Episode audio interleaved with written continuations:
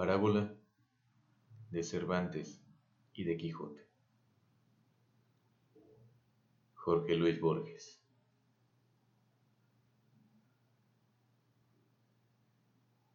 Harto de su tierra, de España.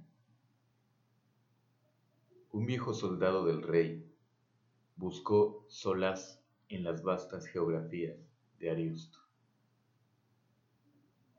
en aquel valle de la luna, donde está el tiempo que malgastan los sueños, y en el ídolo de oro de Mahoma que robó Montalbán.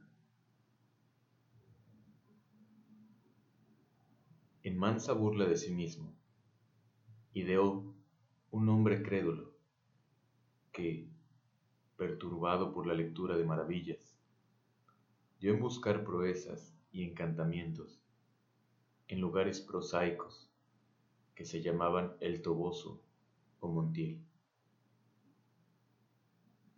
Vencido por la realidad, por España. Don Quijote murió en su aldea natal hacia 1614.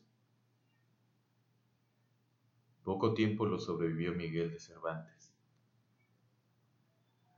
Para los dos, para el soñador y el soñado. Toda esa trama fue la oposición de dos mundos. El mundo irreal de los libros de caballerías. El mundo cotidiano y común del siglo XVII. No sospecharon que los años acabarían por limar la discordia.